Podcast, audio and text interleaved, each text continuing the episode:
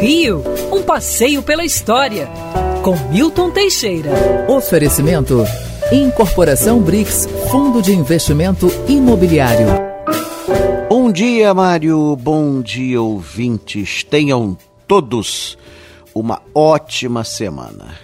É interessante que na semana passada e no início da semana que vem, vem duas datas muito ligadas ao Império Brasileiro eu vou me deter nessas duas datas. Apesar de, repito, uma já ter passado e a outra só vai vencer na semana que vem. Uma é 2 de dezembro, é o nascimento do imperador Dom Pedro II, futuro imperador Dom Pedro II, no Passo de São Cristóvão.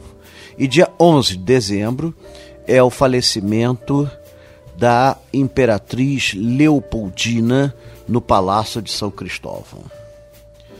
A imperatriz Leopoldina nasceu em janeiro de 1797, na Áustria, filha do imperador Francisco I e da sua segunda esposa. A sua irmã já tinha casado com Napoleão para desgosto geral da família austríaca. Mas Leopoldina estava reservada à sorte de ser esposa de Dom Pedro I. Quando houve o Congresso de Viena, o Marquês de Marialva tratou do contato e Leopoldina foi oferecida para daquela época os casamentos dessa gente eram casamentos políticos e o Brasil era uma grande possibilidade de mercado, então a Leopoldina foi oferecida a Dom Pedro I. Ela, quando viu o retrato dele num camafeu, gostou muito.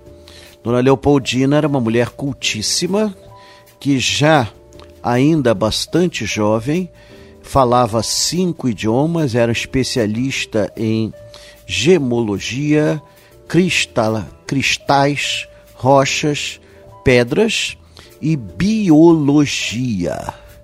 Casaram-se em 1817. Ela foi, fez uma viagem que levou cinco meses até o Rio de Janeiro e aqui conheceu Dom Pedro, qual ela gostou realmente se bem que ele não muito, ele não muito. A dona Leopoldina era bonitinha, era culta, mas Dom Pedro gostava de mulheres mais fogosas. Dom Pedro traiu a Leopoldina com tudo quanto era mulher, inclusive com a que vai ser o martírio dela, a Marquesa de Santos. Com Dona Leopoldina, ele teve casado nove anos. Ele mesmo disse: fui casado nove anos, fui pai de nove filhos ela, por conta da melancolia, por conta dos maus tratos e por conta de, dizem, né, dizem alguns documentos, agressões, ela veio a falecer a 11 de dezembro de 1826. É, Dom Pedro II nascera a 2 de dezembro de 1825, portanto, ele ficou órfão de mãe com um ano e seis dias. Dona Leopoldina foi enterrada no convento da Ajuda até 1911, depois esteve no convento de Santo Antônio até 1954 e desde então tem estado no Museu do Ipiranga. Apesar de falarem que ela foi muito agredida por Dom Pedro, é, recentemente foi feito um exame nos restos mortais dela que estão bem preservados e não se encontrou nenhuma fratura, o que não quer dizer que ela não tenha sofrido agressões que não tenham deixado marcas evidentes. Seja como for, sofreu agressões morais. Leopoldina foi muito importante para nós, foi uma das grandes estimuladoras da independência do Brasil é, foi uma das grandes incentivadoras do governo de Dom Pedro I e a saída dela em cena para a entrada da amante Marquesa de Santos foi catastrófico. A Marquesa de Santos levou Dom Pedro para uma espiral descendente, um buraco que ele não pôde mais sair, tendo de renunciar a 7 de abril de 1831.